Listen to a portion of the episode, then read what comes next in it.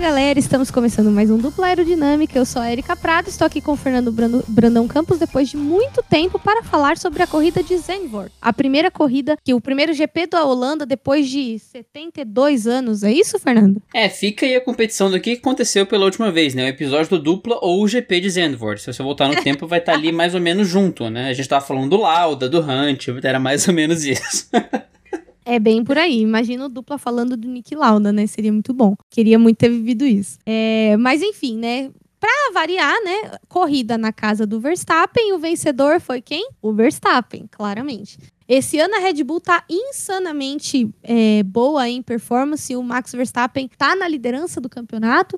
Então, assim, a gente. Os treinos foram bem misturados. Eu cheguei a assistir a classificação. Ele fez uma volta mágica né, na classificação. A gente teve muitas pausas no Q, Q2 e Q3 por causa de batidas ali na, na curva que eles chamam de curva zero, né? Cara, eu achei que ia ter mais confusão nessa corrida, né? Mas por incrível que pareça, a gente não teve acidentes. É, o impressionante foi todo mundo sobreviver à largada, né? Porque era uma largada no circuito extremamente apertado, com uma curva inclinada depois na, na curva 3. Então, cara, a chance de dar um ruim, e quase deu para muita gente, era estratosférica, mas aí a largada aconteceu de maneira limpa. Zandvoort é uma pista que é apertada, e aí o que favorece a bagunça na largada não favorece favorece ultrapassagem depois. Então acabou que ficar perto do carro da frente foi, foi complicado, fazer ultrapassagens foi complicado. E aí, depois que tudo se estabeleceu, depois da largada, a corrida meio que entrou num, num modo stand-by ali, né? Entrou em modo de segurança, a galera meio que se perseguindo, mas nada muito nada acontecendo. E o Max foi ampliando e ampliando e ampliando a liderança. A Mercedes não conseguiu fazer muita coisa. Quando tentou também se atrapalhou todo. Então o Max realmente não foi desafiado. Ele foi desafiado em duas voltas depois da parada, mas fora isso,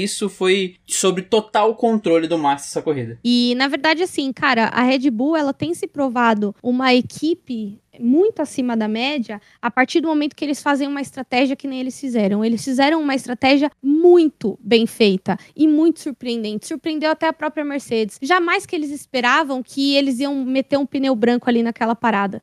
E ali foi quando a Mercedes viu que eles não iam conseguir fazer nada, porque o Max já estava muito longe e que eles não iam ter pneu para chegar no final. Eles erraram, uma... não é que eles erraram a escolha. Eles escolheram certo, mas a Red Bull escolheu certo melhor. Foi isso que aconteceu.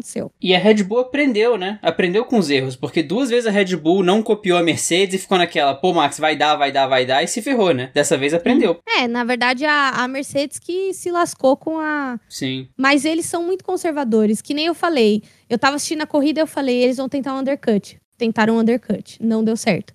Eles vão colocar pneu amarelo, colocaram pneu amarelo. Aí, tipo assim, cara, os caras são muito conservadores, você já sabe como os caras vão agir. E a Red Bull, nesse ponto, ela é muito inovadora. Eles metem o louco, eles vão pro tudo ou nada, sabe? E acho que isso que faltava pra, pra Red Bull nos últimos, é, nos últimos anos. A Mercedes pode tentar fazer blefe, pode tentar fazer o que quiser, que não vai derrubar os caras, entendeu? Então, isso que eu, eu achei, assim, incrível na corrida. E foi uma corrida que para mim foi muito difícil assistir, porque eu tava morrendo de sono.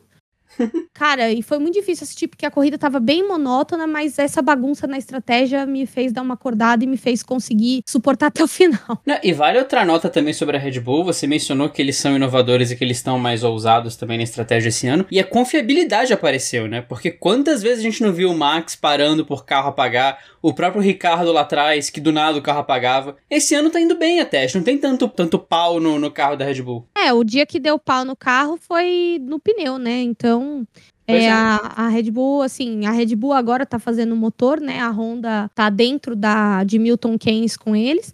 Então, acredito que, meu, caras é, atingiram um nível e é que nem eu tava conversando com o pessoal do trabalho. Os caras não são. Eles são hoje a única garagista, vai, digamos assim, que tá fazendo tudo sozinha. O resto pega um motor da Mercedes, pega um motor da Ferrari e monta o seu. A Red Bull não. A Red Bull é uma empresa que não tem nada a ver com automobilística e eles bateram no peito e falaram: não, tem que fabricar o motor, então a gente vai fazer o motor. Tem que fazer isso, a gente vai fazer isso. Fora a aerodinâmica dos caras, que, meu, um circuito cheio de curva igual o Zandvoort não ia ter pra ninguém, né? Era uma coisa óbvia. e, e, bem ou mal, é uma empresa com duas equipes, né? Assim, você bancar duas equipes na Fórmula 1 por tanto tempo é sinal de que tá trazendo benefício para a empresa também, né? Você pensando do ponto de vista empresarial e estratégico da parada. Cara, não é barato você ter uma Red Bull e uma AlphaTauri agora que ah, é a marca de roupa, sim, mas é, é, o mesmo conglomerado, é a mesma coisa ali ainda. Sim, isso daí é tipo, vai, vamos citar um exemplo de empresa. É tipo Madeira e o Jerônimo. É a mesma empresa. Exatamente, exatamente. Então, assim, o dinheiro tá saindo do mesmo brother. É. E, e conseguem manter conseguem manter, inclusive com o Gasly P4, que a gente vai chegar daqui a pouco. Conseguem manter com qualidade, isso é impressionante. E a Mercedes, né, tá pagando um pouco alto pelo seu conservadorismo, embora hoje, né, no dia que estamos gravando esse programa, eles anunciaram George Russell no lugar de Valtteri Bottas. Todo mundo esperava? Todo mundo esperava, mas ainda existia um receio de que não acontecesse o que a gente quer, né? Tô bem feliz que, que rolou e bem feliz que a gente conseguiu, como que eu posso dizer, ver um, um piloto novo entrando numa equipe de ponta como a Mercedes. É igual mais ou menos foi com o Leclerc na Ferrari, né? Que todo mundo, não, ele é muito novo, não sei o quê. Aí a Ferrari foi lá e contratou ele. Eu acho que a Mercedes fez uma boa aposta é, nisso e acho que agora os resultados vão, vão vir porque ele vai vir com uma sede de briga que talvez o Valtteri Bottas tenha perdido é, ao longo dos anos por questões políticas dentro da equipe, enfim, a gente já falou bastante sobre isso aqui no podcast. E cabe a nota pro, pro momento já tô demitido mesmo do Bottas, que troca o pneu do Bottas no final da prova. Bottas, por favor, você não vai fazer a volta mais rápida, né? Ele, não, vou não, pô. Bottas, primeiro setor roxo. Você não vai fazer a volta mais rápida, não, né? Não, vou não, pô. Tô, tô, tô, tô de brincadeira aqui. Bottas, segundo setor roxo. Vai fazer a volta mais rápida? Não, brother, tô aqui, tô de rolê. E aí, Bottas volta mais rápida. Todo o desaforo do Bottas. Pô, mas também, meu, já tô. Eu, eu sou bem dessa. Já tô demitido mesmo, filhão. Pô, sensacional. É um peido para quem já tá todo cagado, né? Exato. Agora tem um fator, cara. A Mercedes trucou a Red Bull. Porque Total. a Red Bull renovou com o Pérez e o Pérez tá num momento irregular desde o começo do ano. A gente conseguiu falar bem do Pérez em dois, três episódios, aí fala mal, fala bem, fala mal. A Mercedes falou: ah, é? Truque. Agora quer ver o que a Red Bull vai fazer. Já tá com o Pérez renovado, então esse, esse truque vai ficar para 2023. O Pérez vai entregar porque ele já vinha entregando. Ele teve aí uma inconstância que é normal, mas o Pérez tá entregando. Meu, ele fez uma puta corrida, ele largou lá no, no Snake Ass, como diz, né? E o Fernando Rio, porque ele é professor de inglês, ele entendeu a expressão. Ele largou lá no Snake Ass e, meu, veio e terminou a corrida em P8. Então, cara, não tenho o que falar do, do cara, ele tá entregando, porque você largar lá do fundão e pegar um P8 numa corrida que é chata de ultrapassar, que nem Zandvoort, eu acredito que ele tá entregando sim, né? E aí a gente falando em entrega, né? A gente vem para Pierre Gasly que fez um P4 é, na classificação e manteve a posição na corrida. ou seja, ele até chegou a flertar com o pódio, é que ele não ia conseguir chegar nas Mercedes porque ele estava 30 segundos atrás do Bottas. Mas assim, ele fez uma baita corrida, com uma baita estratégia da equipe também. E, e o Gasly, assim, ele tem uma constância que talvez hoje ele estivesse pronto para uma Red Bull, como ele não estava dois anos atrás. Eu tava pensando nisso no domingo, vendo a corrida. Não, com certeza. E é tão impressionante o que o Gasly tá fazendo, porque Tsunoda ele tem momentos, né? Ok, ele é rookie, então isso nem diz muito sobre o Tsunoda piloto. Ele tá no, na, na, no primeiro ano dele, tem ali o, o habeas corpus pra, o habeas corpus para ter esse comportamento. A performance do Gasly é tão constante, tão absurda, que a AlphaTauri tá menos de 10 pontos atrás da Alpine, sendo que a Alpine ganhou uma corrida. Então, o, o Gasly vem tendo um baita ano, foi um P4 genial no quali, um P4 na corrida, que é aquele P4 meio Jason Button, meio Pérez 2019, o cara não aparece na corrida inteira e de repente brota em P4, ele tava em P4, ficou lá, não, não gerou confusão, não brigou com ninguém, defendeu bem na largada contra o Leclerc e vem se provando como um dos melhores pilotos do, do grid. Eu acho que Gasly na AlphaTauri e Russell na Williams são os dois casos de pilotos que eles já são maiores que a equipe e você vê o que, que um piloto de um piloto bom faz num carro daqueles. Porque você vê a diferença do que o Gasly faz porque o Tsunoda faz e você vê a diferença do que o Russell faz porque o Latifi faz, né? As duas equipes têm grandes pilotos que talvez já cresceram além do teto que eles têm ali. Não à toa o Russell foi para Mercedes e o Gasly já cresceu talvez além do teto que a AlphaTauri tem para ele. Mas dali para cima é mais difícil subir. Então, por enquanto, é mais jogo para ele ficar. Mas eu não sei até que ponto o Gasly fica no ciclo da Red Bull, sabendo que o Horner já cancelou uma, uma futura promoção do Gasly algumas vezes, né? Mas é uma baita temporada do francês de novo. Sim, e ele foi renovado hoje de manhã também uhum. pela, pela AlphaTauri, junto com o Tsunoda. Que, aliás, é um. Assim, foi uma surpresa para muita gente a renovação do Tsunoda, porque, meu, o Tsunoda tem um claro desequilíbrio ali, emocional e de performance, mas eu acho que a equipe tá apostando que ele vai amadurecer, como o Verstappen também amadureceu, né? O, claro, o Verstappen foi forçado a amadurecer por estar na equipe mãe, né? Mas eu acho que o projeto ali da AlphaTauri se justifica, vamos dizer assim. É, e não tem quem subir também, né? Não tem quem tá pro... A Red Bull gastou a academia deles. Quem tá na Fórmula 2 agora tá em desenvolvimento ainda. Não tem como subir um Yuri Vips agora. Então, é o, Tsuba... é o Tsunoda ou o Tsunoda. Não tem muito o que fazer, não. Eu ouvi, hein? Eu Opa! ouvi. Até me perdi aqui com a história do Tsubasa.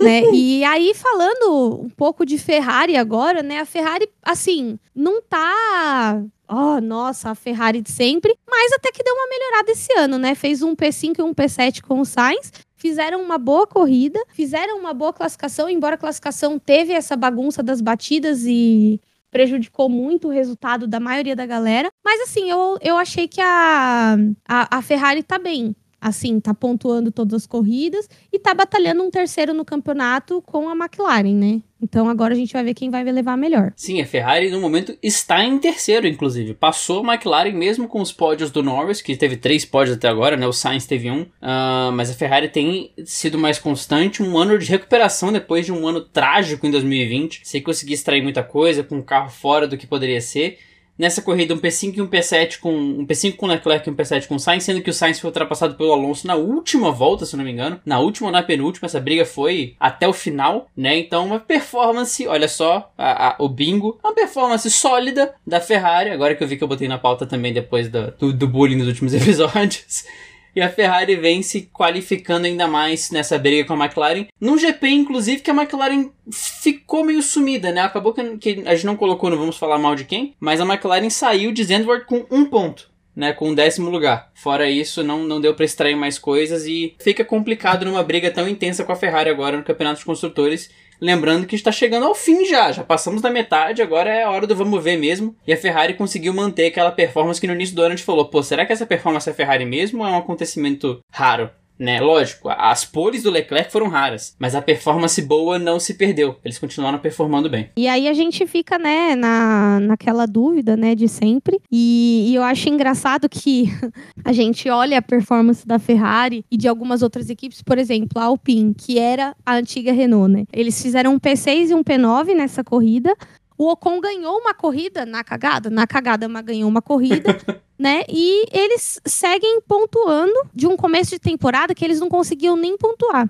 Então, assim, eles estão crescendo na equipe, o projeto está se justificando da, da Alpine, mas eu acho que ainda falta muito arroz com feijão para eles entregarem aí mais pódios que não aquele do Ocon, que foi uma corrida maluca, né? Sim, e, e a vitória do, do Ocon, vale lembrar que teve ali um selo Fernando Alonso pelo tanto que ele segurou o Hamilton, né? Então foi uma vitória em conjunto até da Alpine numa situação que era a única situação possível e imaginável. Cara, a gente tá vivendo um ano tão bizarro que a Alpine ganhou corrida, o Russell foi pro pódio, o Leclerc fez pole, né? Então, se você olha para trás e vê tudo de bizarro que aconteceu, é impressionante você, você reparar no que, que esse ano proporcionou. Mas uma temporada que a Alpine se encontrou, né? O projeto no início do ano claramente não estava bem feito e a Alpine foi melhorando, a ponto do Alonso estar verdadeiramente feliz com o carro, estava empolgado depois que ele passou o Sainz. Então o Alonso meio que, que se renovou e se renasceu para a Fórmula 1 de uma maneira não tão tóxica como era com a McLaren quando ele estava por lá tá renovado, os dois estão renovados, o, o Ocon até 25, 24 e o Alonso pro ano que vem, até porque não vai ter muito Alonso depois disso. Então a, a Alpine já tá no projeto Feliz 2022 aí,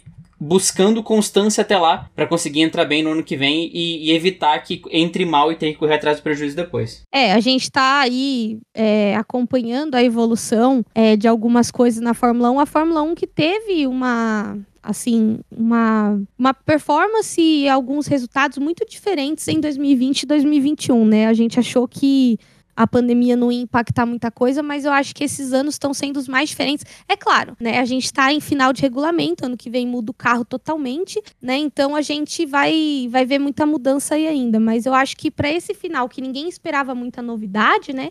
Eu acho que tá surpreendendo corrida a corrida aí, né? Sim, e é a tendência do final de regulamento, né? É que, na verdade, o, o, combo perfeito seriam esses, esses, resultados diferentes acontecerem de maneira frequente e em condições normais de temperatura e pressão. Porque o Ocon, de maneira nenhuma, venceria uma corrida normal. E o Russell, de maneira nenhuma, terminaria no pódio de maneira normal. Mas é a tendência do final de regulamento as equipes estarem mais próximas, né? Isso sempre acontece. 2012 foi o caso que o regulamento mudou em 14. Um, 2008 foi o caso. Então, sempre que o regulamento está perto de mudar, a gente tem uma proximidade maior é que nesse caso Mercedes e Red Bull dispararam na frente e a proximidade maior era no meio do pelotão, tanto que o Q2 e o Q1 são pega para capar. Qualquer um pode ficar, qualquer um pode cair, né? Então, se essa proximidade tivesse mais próxima ali da, da Mercedes e da Red Bull também, seria um ano espetacular. Tá sendo um ano incrível. E, até pela briga pelo título e também pelas brigas atrás de tantos pilotos diferentes no pódio e no, e no top 5, enfim. Mas Vamos ver como é que vai ser ano que vem, porque muita coisa vai mudar também. Mas é muito bom ver essa diferença e ver tanta gente nova no pódio. De Russell, de Ocon, o próprio Vettel, que foi duas vezes mais uma, foi, foi desclassificado, enfim.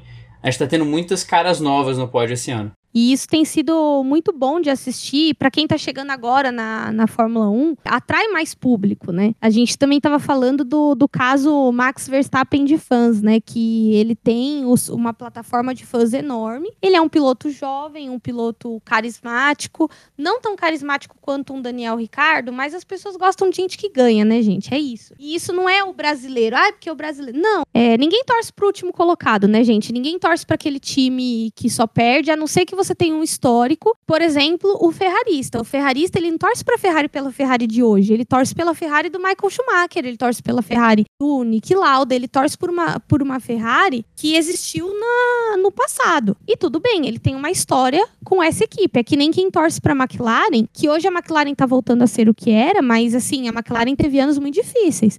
E quem tor torcia pela McLaren, torce pela McLaren, é, aquela McLaren prateada do Fernando Alonso, do Hamilton, do Button, a McLaren do Senna. Então, assim, a gente tem que. É, todo mundo torce por uma equipe ou por um atleta, por um histórico vitorioso ou alguma coisa que o motive, que faça identificação com aquele atleta ou com aquela equipe, né? E falando em identificação, é até engraçado falar disso, porque não tem nada a ver. Por exemplo, o Giovinazzi, que tá ali na marca do gol para sair da, da Alfa. Hoje foi, ontem foi anunciado o Valtteri Bottas na equipe. Ninguém fala o que me vai aposentar mesmo, né? E aí agora a gente tem que ver para onde vai o Giovinazzi, se ele fica, se ele vai, né? O Giovinazzi que teve uma a, tanto a Alfa quanto o Giovinazzi não são equipes e pilotos que têm muitos fãs. Eu conheço alguns fãs do Giovinazzi, conheço alguns fãs da Alfa Romeo, mas são uma amostragem muito pequena com relação à maioria. E aí a gente assim, a Alfa começou bem, quando virou Alfa, passou de Sauber para Alfa, mas foi se apequenando e hoje não tem apresentado uma coisa muito extraordinária na, na Fórmula 1, né? Cara, eu lembro no primeiro dupla, que foi na pré-temporada de 19, que a gente conversava se a Alfa ia ser a quarta força. Sim. Gente. A Alfa gente, Haas, né? Exato, exato, exatamente.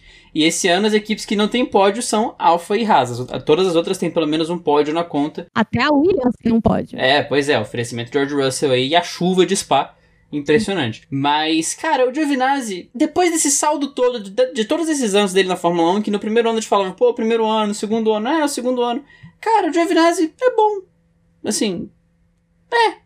Sabe, não, não, não tem nada de muito. Na média, né? É, não tem nada de muito horrível nele, mas é, sabe? É, é. Ele é. Ele tá lá, tira o, o, o 6,5 dele, fica na média, como a Erika falou, e faz o arroz com feijão dele. Agora, a Alfa traz o Bottas com aquela clara, aquela clara impressão da, da equipe que tem medo de mudança, né? Tira um veterano finlandês, bota um, fi um veterano finlandês. Não vamos mudar a fórmula. e o Giovinazzi tem seu assento aí questionado. Alguns falam de Nick DeVries para esse assento da Alfa. Os rumores são tortos porque falam de Albon na Williams, mas o problema é que o Albon é piloto Red Bull indo para Williams que tem um motor Mercedes. Mas aí seria a mesma situação do, do Nick DeVries indo para Alfa, porque a Alfa tem motor Ferrari e é como se fosse uma divisão de base da Ferrari. E o Nick DeVries é piloto Mercedes, então tem aí um, um fuzuê. Já ouvi boatos de, de, de Alfa Romeo mudando motor também, mas isso é boataria. Tudo que eu falei agora é boataria, na verdade. Então existem muitos rumores é, pairando a Alfa Romeo. Lembrando que a Alfa Romeo estendeu o acordo com a Sauber, mas a equipe não é da Alfa. A Alfa Romeo é patrocinadora master da, da Sauber, mas a equipe não é da Alfa Romeo. A Alfa Romeo não comprou a equipe. A Alfa Romeo patrocina muito a equipe. Mas essa equipe é um mero patrocínio, ela não é da empresa. Então, se alguma hora a Alfa Romeo falar assim, é, tô saindo, Aí a equipe fica, a Alfa Romeo sai, vai lá fazer os carros dela e a Sauber que se exploda. Então, vamos ver como é que vai ser essa negociação. O próprio Nikita Mazepin hoje postou um stories com hashtag NM99, porque pelo que eu entendi da história, o número do Mazepin, na realidade, enquanto ele subia na carreira, era 99, só que ele não pode usar 99 por causa do Giovinazzi, e porque existe a regra que sempre tem um maluco do 99, qualquer competição que você pode escolher número, vai ter o cara que vai escolher 99. No Interclasse, na Fórmula 1, no futebol, olha direitinho, sempre vai ter o cara chato que vai escolher o 99. Vai ser o Mazepin se o Giovinazzi sair. Mas ele foi meio burro, porque assim, é, se o Giovinazzi sair, ele ainda não pode usar o 99, Sim. porque o piloto usa, mantém o número por dois anos. Sim. Ou seja, é o famoso clickbait aí que, meu, as meninas mostraram isso para mim de manhã no GLR e eu fiquei tipo, meu Deus, é muita limitação mental para mim. Tanto que o 22 do Tsunoda era do Button, o Tsunoda só pôde usar agora. E o 10, que era do Kobayashi em 2014, o Gasly só veio poder usar agora. Tem ali o período de, de cooldown do número. de quarentena, exatamente. Vai, né? Tem que, tem que passar um álcool, tem que deixar ele no canto, e depois, beleza, pode usar o número. E aí a gente vem falar também, só para vocês entenderem, né? A gente ainda tá na pandemia, obviamente, então assim, teve teste de Covid e o Kimi Raikkonen, que acho que saiu para comemorar a aposentadoria mais cedo e acabou pegando Covid. E aí chamaram o Kubica, que para quem não sabe é o piloto reserva da Alfa Romeo. E aí ele ele pegou o carro meio no susto, né? Chegou no FP3 porque o o Raikkonen foi diagnosticado no, na quinta-feira, né? Então ele teve pouco tempo ali pra, com o carro, mas fez o que deu, né? E assim, o, o Kubica não é um, um. Eu acho que a gente tem uma nova geração de pilotos muito boa pra gente ficar deixando uma galera é, mais velha e que não tem mais a performance de sempre ficar na Fórmula 1. E isso eu falo não é só do Kubica, tá, gente? Eu falo do Bottas, eu falo do próprio Raikkonen. É que são caras que, assim, já entregaram muito, mas hoje entregam o básico. O próprio Alonso, eu falo isso. Polêmico eu falar isso, mas é verdade. O Alonso, ele tá em ele tá de parabéns por fazer o mínimo. Mas o Alonso não vai ser campeão de novo, acredito eu. É, o tal do projeto, né? Não tem como você montar um projeto ao redor do Alonso nesse momento. Ele vai ficar ali mais um, dois anos e, e é isso. Bottas também. Bottas é mais novo, claro, mas é, é, é essa, essa, essa dança das cadeiras marcadas, né? É difícil pra um Callum Milot entrar, por exemplo. É difícil pra uma galera entrar que teria braço para entrar, mas não entrou. O Kubica, assim, o Kimi anunciou que ia aposentar depois meteu o atestado, né? E aí o, o Kubica teve que assumir o carro pro FP3. Kubica que quando assumiu o carro, ele já foi responsável por quebrar uma, uma estatística que seria quebrada, mas não foi. 2018 segue como o único ano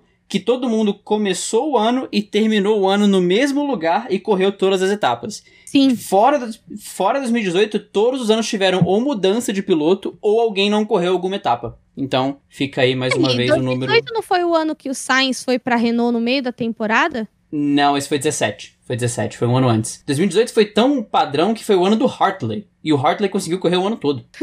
Mas, cara, o Kubica fez o trabalho dele, não terminou em último. O Kubica terminou em P15, inclusive. Numa corrida que pouca gente abandonou, terminou na frente da Haas, o que eu não sei se fala muito do Kubica ou da Haas. Mas. O... E, inclusive, o Kubica deu uma indireta fenomenal na Williams no final da prova. Acabou a corrida, o rádio V falou: Kubica, obrigado pelo seu trabalho, terminou em P15. Para quem pegou o carro no susto foi ótimo, não sei o quê. E aí o Kubica agradeceu de volta e falou: galera, muito obrigado. Foi, foi muito bom estar aqui com vocês hoje. Obrigado pela oportunidade. Foi muito bom ter um carro para brigar com alguém desde 2010, porque desde 2010 eu não podia brigar com ninguém. E aí toma o Williams uma, uma trauletada de graça do Kubica depois de terminar no P15. Cara, fez o trabalho dele, foi o estagiário, cobriu bem e, e isso vai ser a carreira do Kubica daqui pra frente. Não tem muito o que fazer daqui pra frente, não. A dor da semana, né? é, exatamente, exatamente. E agora chega na parte que todo mundo espera e mais gosta desse podcast, o nosso querido Vamos Falar Mal de Quem?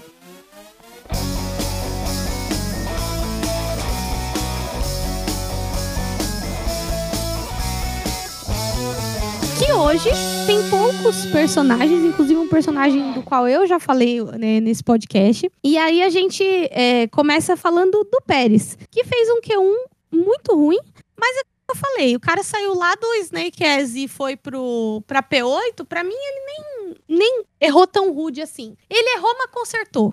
Sabe quando você fala uma bosta e aí dá tempo de se arrumar? Foi isso que ele fez. cara, o Pérez, a corrida dele foi sensacional. Ele realmente fez, ele realmente consertou parte da besteira que ele fez, porque a Red Bull segue em segundo no Campeonato de Construtores agora, a Mercedes segue líder. Mas, cara, o Pérez ele segue se colocando em situações que a gente não vê outro piloto.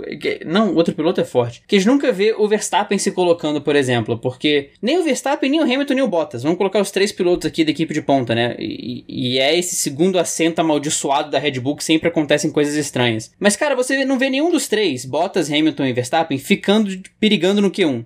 E o Pérez caiu no Q1 de novo. Você não vê nenhum dos três quase caindo num Q2. E o Pérez já caiu no Q2 várias vezes. O Pérez, inclusive, bateu indo pro grid em Spa. Eu só não falo pior do Pérez porque o, Verstappen fez a mesma coisa na Hungria no passado. Sim. Então, tipo, é, só repetiu o erro, não tem a galera criticando o Pérez, nossa, porque bateu no grid. Sim, o Verstappen fez igual na Hungria. E a equipe teve que correr igual. Então isso ok. Mas já ia largar em 14, eu acho, na corrida, negócio assim. Então, uma baita corrida de recuperação do Pérez, show, mas essa coisa de cair no Q1 do nada, de cair no Q2 do nada, ainda me incomoda um pouco, tendo em vista que os três outros nunca passam por isso. Você nunca viu um Hamilton na Berlinda, o Bottas na Berlinda. É sempre esse segundo assento amaldiçoado da Red Bull, que, que tem muita coisa bizarra por trás, mas pelo menos ele conseguiu se recuperar e terminar no P8. Agora, fica complicado para a briga nos construtores e a Mercedes trocou, como eu disse. Então, ano que vem tem o Russell ali e vai ser curioso ver essas dinâmicas do Hamilton com o Russell também. Apesar de que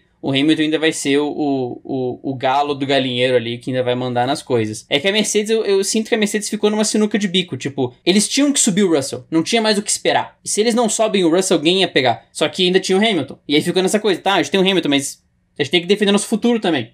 E aí. Tem que lutar com dois pilotos, né? Porque vamos combinar, Exato. o Bottas tá, tá difícil.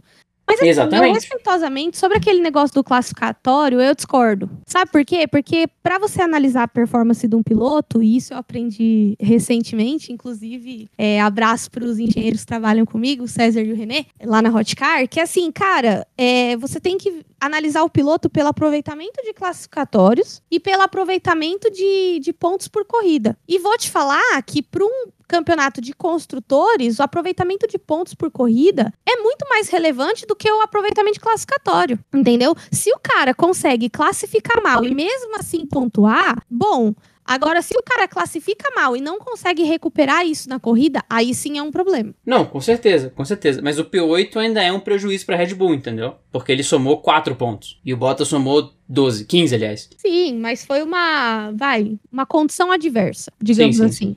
Eu uhum. acho que o importante é, é, pontuar. E, inclusive, quando você faz o apontamento de, de é, o aproveitamento de pontos por corrida de um piloto e quanto ele tem que pontuar para ser campeão, porque as equipes também têm isso, tem esse cálculo, você vai perceber que nem sempre o cara que ganha todas as corridas é o cara que ganha o campeonato. Que eh, o cara tem que pontuar em todas as corridas. E aí, por exemplo, ah, nessa corrida ele fez quatro pontos. Então, na próxima, para a gente ter a colocação que a gente quer para ele no campeonato, ele tem que, sei lá, pontuar 10, tem que pontuar 15, tem que pontuar 13. Tipo, tem esse, esse cálculo. Então, eu acho que eles renovaram com o Pérez mirando nesse aproveitamento. Inclusive, é uma coisa que me deu vontade de fazer agora com os pilotos da Fórmula 1, mas vai dar tanto trabalho que eu tô pensando seriamente se eu vou ter disposição para isso.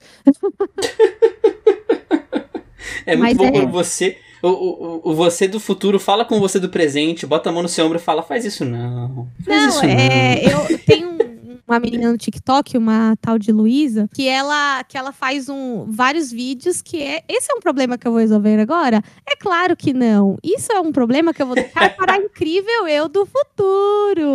Aí ela vai explicando o que a eu do futuro vai fazer para resolver. É tipo isso, gente. A eu do futuro vai fingir que nunca disse isso num podcast. Exato.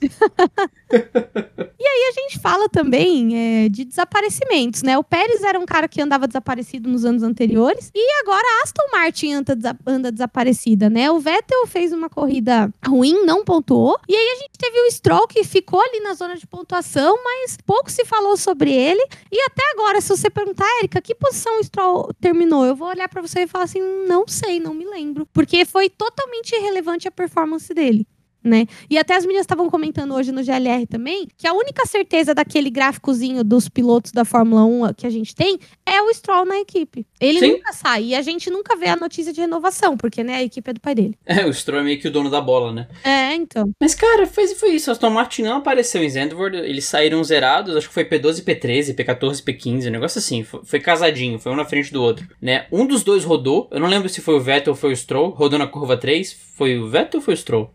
Foi um dos dois. Que o Bottas quase deu no meio quando foi dar volta neles. Mas foi o único acontecimento extraordinário da, da Aston Martin na corrida. Não conseguiu se encontrar. O Vettel, o Vettel teve problema no FP3. Então, uma corrida que a Aston Martin não conseguiu fazer nada de, de muito pertinente mais, uma, mais um episódio do Vivo Morto que tá sendo essa briga no meio do pelotão. A, a Alpine às vezes aparece, às vezes some. A Aston Martin às vezes aparece, às vezes some.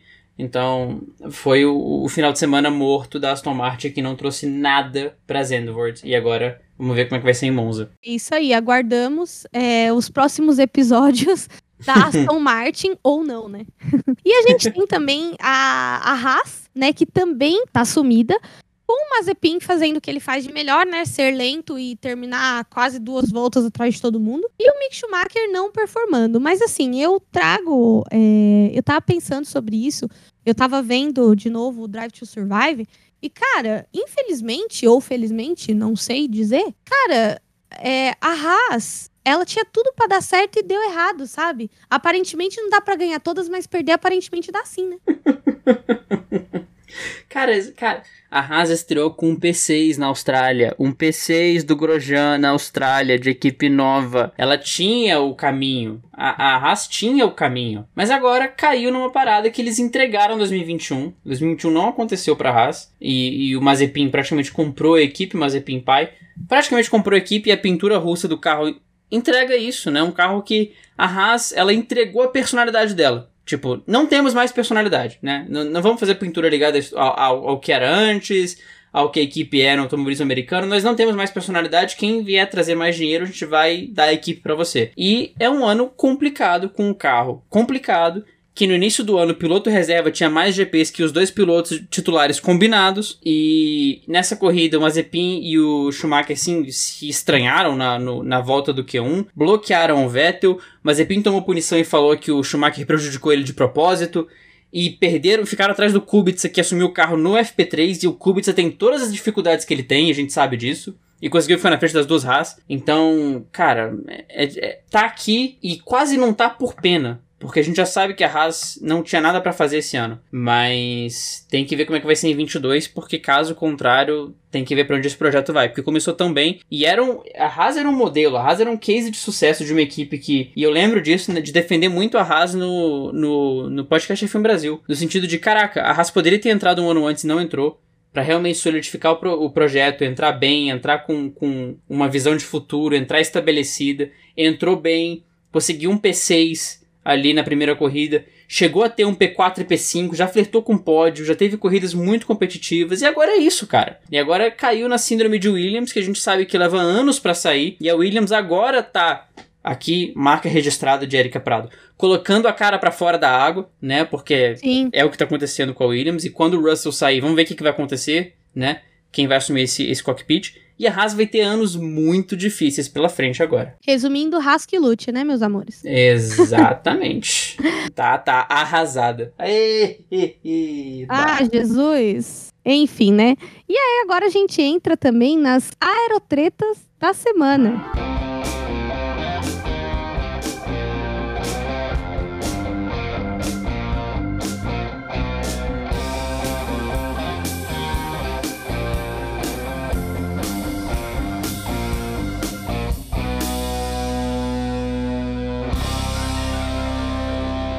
Que inclusive é, foram poucas, né? Foi só o senhor Kimi idoso, né? com Covid, né? Ele anuncia aposentadoria e pega Covid na mesma semana. Cara, é o que dizer, né? Eu não sei nem o que falar sobre isso. Não, pois é, pegou atestado, totalmente. Foi bizarro. O Kimi, o ah, Kimi já aposentou. Tá aposentado mesmo, né? É. Exato. O Kimi e o Bottas, né? Tô demitido mesmo. Ah, galera, acordei tossindo, tomei um negócio aqui, não senti gosto. Acho que deu ruim. Vou ficar em casa, tá? Chama o Kubica, já falei com ele. Ele vai me cobrir aí. Ele tá chegando aí no, no autódromo. Aqui, eu, eu volto na Itália, eu volto na Itália. Né? O Kimi pegou aí o nosso querido atestado para não correr em Zandvoort. A gente faz piadas porque aparentemente ele tá bem, né? Não tem nada de muito grave acontecendo com o Kimi. Que deve estar tá vacinado. Inclusive, vacinem-se, por favor, todos vocês pelo amor de Deus. E um, foi isso. O Kimi não conseguiu correr, o Kubica assumiu, fez um trabalho legal. De repente tinha um Bottas no assento, né? E de repente tinha um Russell na Mercedes também. O Kimi, se continuar nesse ritmo, ele pega o atestado pro final do ano e o Bottas já vai pra Alfa Romeo, né? Tipo, Bottas já vai pra lá, já, já, já. Sim, já, vai, já vai, passa vai. todo mundo, cada um pra suas é. equipes, né? E, sai da minha frente, sai, sai, sai, sai, sai. É tipo o Sainz aquele ano. O Sainz estava anunciado pra Renault em 2018. De repente, não. Próxima corrida eu vou pra Renault. Caguei. Cansei disso aqui. Não aguento mais. Tô indo. Tchau. Falou. Nossa, aquele ano foi louco, né? Não, e aquele ano a Toro Rosso teve tipo quatro duplas, porque era o Sainz e o Kvyat. Aí chutaram o Kvyat e veio o Gasly. Aí o Sainz foi pra, pra, pra Renault. Tiveram que chamar o Kvyat de novo. Só que aí ia ser Kvyat e Gasly. Mas o Gasly tinha uma corrida na Super Fórmula. Aí tiveram que chamar o Hartley. Nossa, a Toro Rosso esse ano era, era o suco da má gestão da Red Bull. Era, era o suco da má gestão. O puro creme da má gestão, né? Exa Exatamente. Complicado.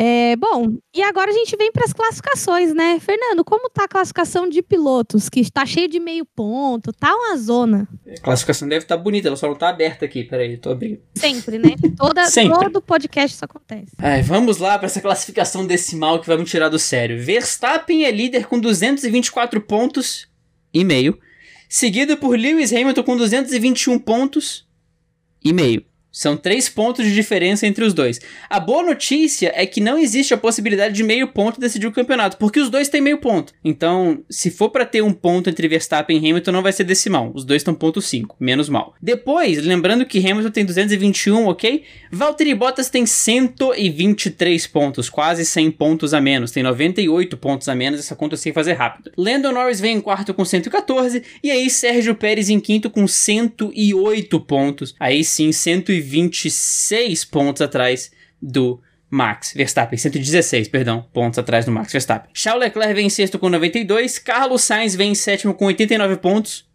e meio, seguido por Pierre Gasly com 66. Daniel Ricciardo tem 56, Fernando Alonso tem 46 em décimo, Esteban Ocon vitorioso em décimo primeiro com 44. Sebastian Vettel vem em décimo segundo com 35, Yuki Tsunoda tem 18 em décimo terceiro, os mesmos 18, 18 pontos de Lance Stroll em décimo quarto. George Russell tem 13 pontos, Nicola Latifi tem 7 pontos, Kimi tem 2, Giovinazzi tem 1, Schumacher, Mazepin e Kubica estão zerados. E nos construtores, Erika Prado? Com 344, 332, ou seja, são 12 pontos de diferença é, entre uma e outra. As duas têm 344,5 e a outra 332,5. Em terceiro, a Ferrari com 181 pontos e meio. Em quarto, a McLaren com 170 pontos. Ou seja, são 11 pontos e meio a, a menos que a que a Ferrari, que ainda podem ser recuperados nas próximas corridas. Em quinto, a Alpine com 90 pontos. Em sexto, a AlphaTauri com 84 pontos. Em sétimo, a Aston Martin com 53 pontos. Em oitava, a Williams com 20 pontos. Fazia tempo que a gente queria ver alguma coisa assim, né? Em nono, a Alfa Romeo com 3 pontos. E em décimo, a Haas com zero. Ou seja, a Haas é a única equipe zerada desse ano. Um cenário bem diferente do que a gente tinha ano passado. E assim ficará, né? Salvo uma hecatombe nuclear mais uma chuva louca, Sim. a Haas não tem muito o que fazer. Medonho a estatística ali, viu? E aí agora a gente vai, é, a gente começa o encerramento do nosso podcast falando dos best fans. Fernando, quem são os best fans do Twitter? No Twitter nós tivemos Cadu Carvalho, Anderson Barreto, sonoplasta da galera, novatos da F1, Felipe Bonfim, Grazi, Gabriela Dias, Pedro Augusto, que será sempre impostor, Rafael Celone, Rafael Fernandes, Thaís Souza, John Braga, Max Souza, Bianca Lanra e a nossa querida Júlia Vietes. E no Instagram, Erika Prato. No Instagram, a gente teve o Jonatas Melo, o Bernardo Ximenes, o Anderson Barreto, a Carolina Soto de Assis, a Júlia Vietes, Ana Carolina e o Arthur Apóstolo. É, e aí a gente vai é, encerrando esse podcast, é, eu informo a vocês que essa é uma edição muito especial, tanto para mim quanto para o Fernando, né? Onde a gente vai. Esse é o último encerramento do Dupla Aerodinâmica. Vou explicar para vocês. Esse ano eu comecei a trabalhar numa, numa equipe de Stock Car Light, o Fernando também está é, trabalhando em dois empregos, tipo o Júlio. é, e aí a gente tá sem tempo, né, para tá fazendo dupla do jeito que a gente gosta, acompanhando do jeito que a gente gosta. E a gente, em conjunto, decidiu é, encerrar o podcast, porque a gente não está conseguindo entregar um conteúdo de qualidade. Né, muito sentida essa decisão e muito pensada, né, Fernando? E então, assim, é com um pouco de pesar que eu, que eu anuncio a vocês que a gente, essa é a última edição do dupla aerodinâmica por motivos de tempo mesmo, vida adulta, né? A gente tem passado por muitas coisas, eu, na minha vida particular, também tenho passado por muitas coisas. Então eu eu tô precisando desse desse break para conseguir me dedicar aos meus projetos de uma forma íntegra e de uma forma 110% como eu sempre me dediquei. Então, infelizmente, eu vou ter que estar tá, é, encerrando é, o dupla aerodinâmica hoje, né? Então eu queria primeiramente agradecer a todos vocês, principalmente os best fans que sempre carregaram esse podcast. Queria agradecer a todas as amizades que eu fiz aqui pelo Dupla Aerodinâmica, Jonatas Mello, eh, Anderson Barreto, Júlia Vieites, Gabriela Dias, são pessoas que são muito próximas de mim, que são meus amigos e que eu adoro conversar e estar tá junto, né? E eu tenho, eu devo isso é, ao Dupla Aerodinâmica é, ao Fernando por a gente ter ultrapassado muitas barreiras e muitos problemas para estar tá continuando o podcast até esse presente momento. E o Fernando sempre me apoiou nas minhas escolhas de carreira e eu também sempre apoiei ele no que eu pude com as escolhas dele. Então, assim, hoje a gente é, eu encerro esse projeto assim com muita gratidão por tudo que, que ele me proporcionou e principalmente por tudo que a gente viveu, principalmente eu como host.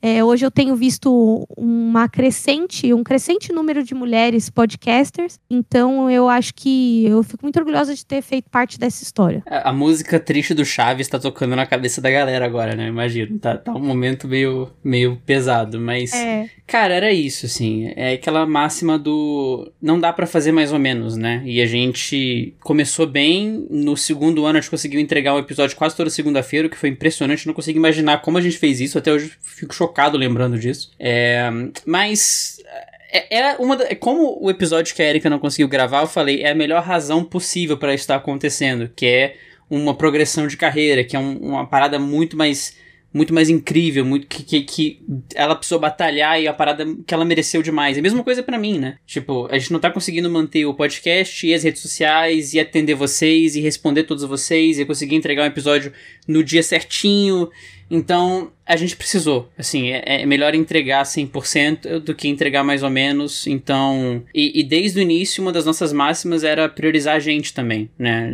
A gente não, a gente não queria ficar até 3 da manhã editando, a gente não queria ficar até, até 3 da manhã gravando, não queria sacrificar momentos nossos para gravar. Então, foi difícil, mas eu vejo como uma forma de sair num momento legal. Dando risada, entregando um episódio massa para vocês, para fechar bem, né? Não foi um desaparecimento e de repente parou e ninguém sabe o que aconteceu. Não. A gente fecha um ciclo. A gente começou legal. O plano de nós dois era chegar até o final da temporada, pelo menos. O plano de terminar não existia no início do ano, claro. Mas seria interessante chegar pelo menos até o final do ano. Acabou que não deu, né? A gente já perdeu o episódio na Áustria, perdeu da Hungria. O da, da, da Holanda sendo gravado na terça-feira, porque foi quando deu, né? E, e vai ser bom dar essa paralisada. A Erika vocês vão encontrar no GLR sempre, né? Um projeto que está crescendo bastante, já tem muito suporte e só tem a crescer. Eu vou tirar um sabáticozinho aí no final do ano, com certeza. Eu quero ficar quietinho nessa segunda metade. Talvez depois, sei lá, o Fernando Fester volte, talvez apareça alguma outra coisa, não sei. Mas eu sei que pelo menos daqui para frente é bom ter uma, um meio de temporada aí sem precisar preocupar com podcast nem nada pela primeira vez desde 2014 né? Que era, foi quando eu entrei no, no PF1BR também. Mas eu sou muito grato por todos vocês, porque foi uma experiência que ensinou muito a nós dois. Porque a Erika vinha do fim do grid, eu vinha de mil projetos que nenhum tinha sido meu. E foi a primeira vez que a gente sentou e falou: cara, esse projeto vai ser nosso, vai ter nossa cara, vai ser feito pela gente, a gente vai batalhar, a gente vai suar, a gente vai fazer. E foi atrás de logo, foi atrás de Instagram, foi atrás de nome com, com, com o Delvas bêbado sugerindo no, no Twitter, foi atrás de tudo. Sim. e, e, e, funcionou, cara. E a gente cresceu muito durante esse processo. Eu tenho muito a agradecer pela Erika pelo apoio também, porque eu cresci muito profissionalmente com isso aqui. Aprendi coisas que eu nunca pensei que ia usar no trabalho e eu tô usando. É, então, foi uma experiência muito, muito, muito válida. Valeu muito a pena. A gente suou muito, a gente perdeu muitas horas de sono, mas eu sou grato por cada um de vocês que respondeu no Twitter, que recomendou o episódio, que veio mandar mensagem no WhatsApp, que, que veio falar com a gente. Eu sou grato demais pela Erika pelo suporte nos últimos nesses anos, porque, cara, tem muito episódio, tem muito podcast que não passa de 10. A gente passou de 70, cara. E, e passou de 70 com os dois se formando, com os dois mudando de trabalho, com os dois passando por momentos bons e ruins, com os dois tendo um momento que não dava para gravar, mas gravou, com os dois gravando com dor de cabeça, com os dois. Cara, é, batalha, cara. É batalha. E a gente conseguiu chegar até aqui. Então, eu, eu, sou muito grato por, por isso, por vocês. E, e Érica, é, é curioso. Eu não sei se você reparou nessa, nessa, nessa coincidência do destino que, que aconteceu hoje. Mas o último duplo está sendo gravado no mesmíssimo dia que eu gravei pela primeira vez com a Erika no podcast Filme Brasil em 2017. É verdade. 7 de setembro. Pois 2016. É. 2016. Caramba. Exatamente. É o mesmo dia, 7 de setembro. É o mesmo, mesmo dia. Verdade. Então, fecha bem o ciclo. Isso me deixou feliz. é, deixa nós dois felizes e a gente tá aí, a gente passou de 70 episódios. Eu queria ter chegado no 100, mas hoje eu não tenho capacidade. E assim, eu falo para vocês uma coisa. Cara, prezem pela sua saúde mental, Sim. porque assim, 2020 eu sobrevivi, mas esse ano tá muito difícil. Então, assim, prezem pela saúde mental de vocês. Hoje eu busco diminuir o meu número de projetos e as coisas que eu quero me dedicar, porque eu sou uma pessoa que eu tenho um problema com ansiedade muito sério, então isso a, a minha autocobrança me traz muitos problemas e é por isso que eu também tô é, decidindo não continuar com dupla, porque é o que eu falo sempre. É, não façam nada que comprometa a saúde mental de vocês e nem a física, porque depois o preço é alto né? Então, quando eu cheguei a essa conclusão, foi muito difícil. É, não foi fácil, porque assim, meu, tem um quadro dupla aerodinâmica aqui na minha frente enquanto eu gravo, tem placa, tem isso, tem aquilo.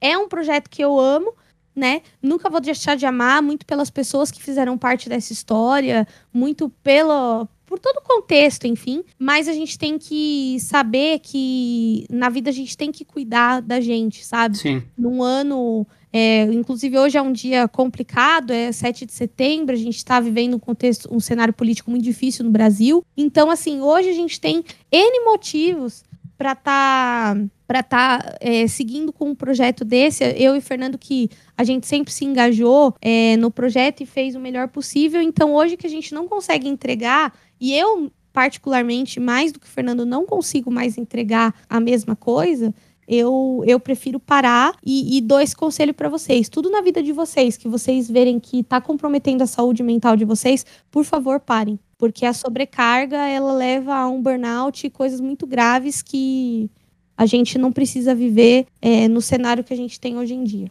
Exatamente. A gente poderia continuar, cara. A gente poderia se esforçar, se sacrificar e chegar até o final da temporada. Mas, cara, não ia ser a mesma qualidade. Poderia acontecer da gente, sei lá, eu acho muito difícil, mas a gente poderia não se entender em algum momento. Então, é, é, vale priorizar a sua saúde, vale priorizar o que você consegue ou não fazer. Nós dois temos um perfil de querer abraçar muita coisa e não ser necessariamente o que a gente consegue atender, né? A gente tem vontade de fazer muita coisa, a gente quer ajudar todo mundo, a gente quer estar tá fazendo. Só que tem uma hora que você chega e fala, cara, não tá dando, né? E como a gente conversou desde o início, a prioridade é a vida real. Então, se tá dando certo na carreira, vamos em frente, cara. Vamos, vamos deixar para trás o que dá para deixar para trás. E para todos vocês que estão escutando, e, e os best fans, eles são uma parte muito vocal, mas é uma parcela pequena, porque geralmente a gente tem aí o quê? 50, 70 best fans que aparecem e os plays são maiores que isso. Os plays são umas 300, 400 pessoas. Muita gente ouve no, e não fala com a gente. Tem uma maioria quieta também que não, que não interagiu com a gente, mas tinha o mesmo carinho.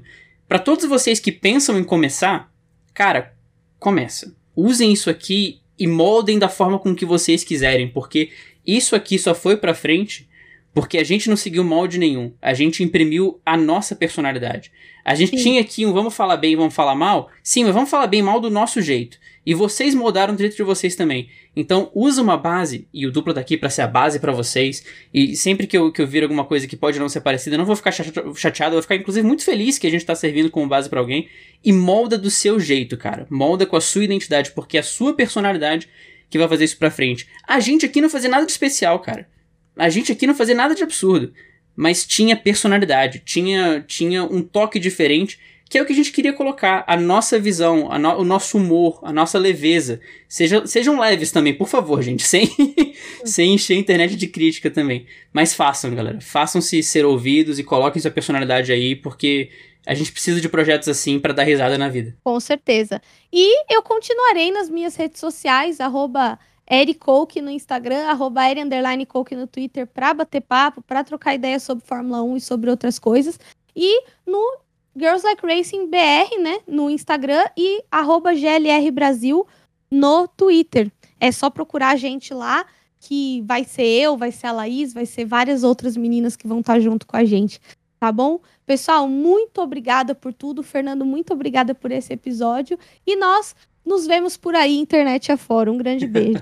Vocês podem me encontrar no Twitter e no Instagram, no arroba FBranocampos, e também dando meus pitacos por aí, pela internet. Quem sabe o Nando's Faster volta, quem sabe algum projeto novo, enfim. Eu posso garantir para vocês que pelo menos daqui pra frente, no final do ano, eu vou ficar quietinho no meu canto, vendo Fórmula 1 como um fã pela primeira vez em muito tempo. Mas se quiser chamar no Twitter, se quiser chamar no Instagram, a gente vai bater papo, a gente vai rir, a gente vai falar sobre Fórmula 1 de maneira leve e divertida, como a gente fazia aqui, que é o que a gente quer que, que é o que a gente quer passar pra frente para vocês. De maneira geral, ficam as mesmas recomendações, não lambe o corrimão, pelo amor de Deus, fascina, usa máscara, não espirra na cara do amiguinho, coma vegetais, dá uma dica pra galera, Érica. Por favor, usem máscara, tomem vacina e, por favor, gente, lava a mão. lava a mão, é importante lavar a mão. a mão e, e, seu teclado. Seu teclado é uma, é uma, parada nojenta que você não sabe. Seu teclado e é. seu mouse. Se passar uma luz negra no seu teclado no seu mouse, meu Deus do céu, vai parecer umas coisas meio bizarras. Enfim, um abração para todo mundo, um beijo, um queijo e até uma próxima. Falou, galera!